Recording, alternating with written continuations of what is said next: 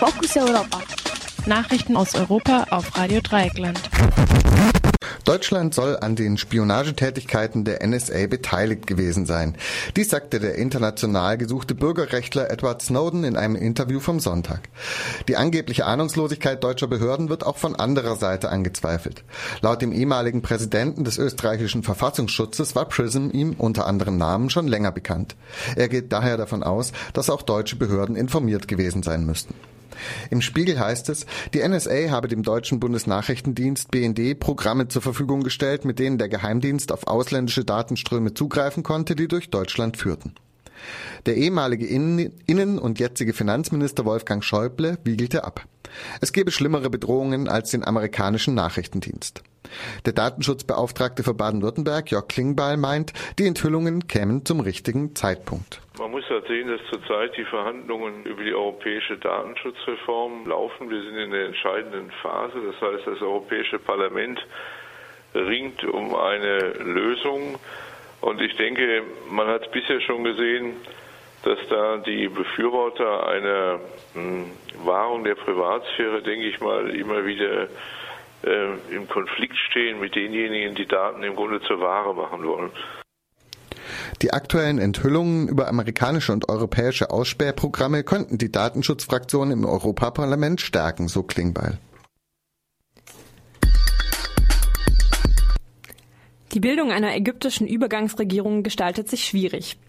Nachdem am Samstag ägyptische Medien einhellig davon ausgingen, der Friedensnobelpreisträger und Oppositionspolitiker al-Baradei werde Ministerpräsident der Übergangsregierung, ist dessen Nominierung offenbar vom Tisch.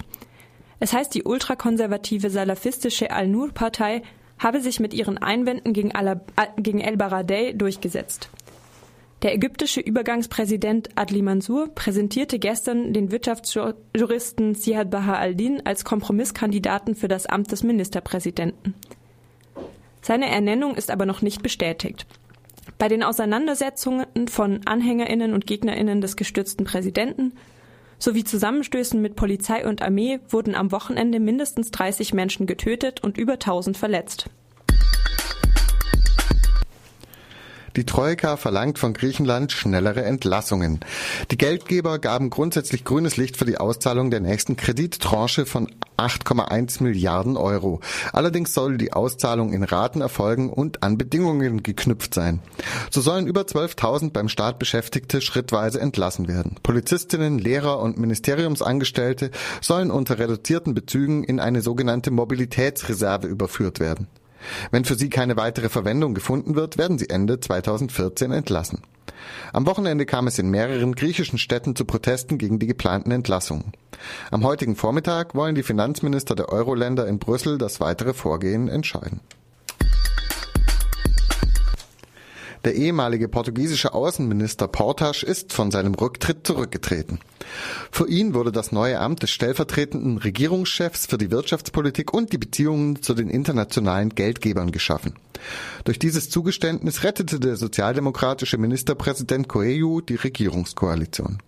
Portasch, Chef der konservativen CDS-PP, war wegen Uneinigkeit über den Sparkurs als Außenminister zurückgetreten. Seine nun gestärkte Partei will künftig der Ankurbelung des Wachstums größeren Stellenwert einräumen. Die Eurogruppe begrüßte die Abwendung der Regierungskrise und kündigte den nächsten Kontrollbesuch der Troika aus EU, Europäischer Zentralbank und Internationalem Währungsfonds an. In Lissabon demonstrierten indessen Tausende für den Rücktritt der Regierung. Ein Gewerkschaftsführer sagte gegenüber den Medien, die Regierung will keine Neuwahlen, weil sie weiß, dass sie wegen der Verarmungspolitik an den Urnen bestraft werden würde.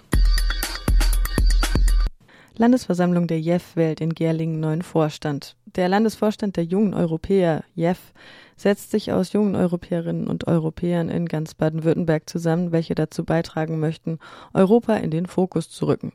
Zitat, gerade 2014, dem Jahr der Europawahlen, muss den Menschen klargemacht werden, dass die Europäische Union eine gute Sache ist, für die es sich einzusetzen lohnt, erklärte der neue stellvertretende Landesvorsitzende Sebastian Kerner aus Karlsruhe. Nadine Winter, Pressesprecherin der JEF. Wir von den jungen Europäern sind vor allem europäisch interessierte Jugendliche und junge Erwachsene, die leider natürlich sehr oft entweder vom Gymnasium kommen oder eben Studenten sind Und dadurch ist die Beobachtung schon richtig, dass wir eben natürlich auch junge Leute mit Migrationshintergrund haben, aber sehr wenige Schülerinnen und Schüler oder sehr wenige Hauptschüler oder sehr wenige Studenten aus anderen Bereichen wie der Politikwissenschaft.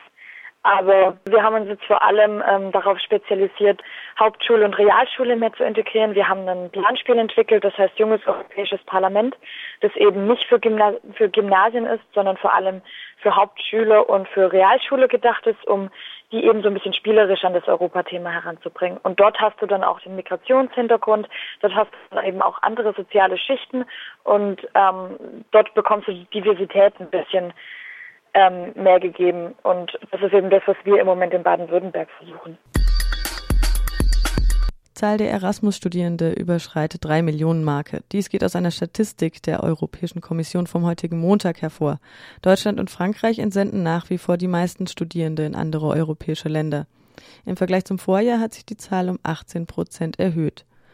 Androla Vassiliou, EU-Kommissarin für Bildung, Kultur, Mehrsprachigkeit und Jugend sagte, Zitat, mit diesen neuen Rekordzahlen haben wir unsere Zielvorgaben von drei Millionen Erasmus-Studierenden übertroffen.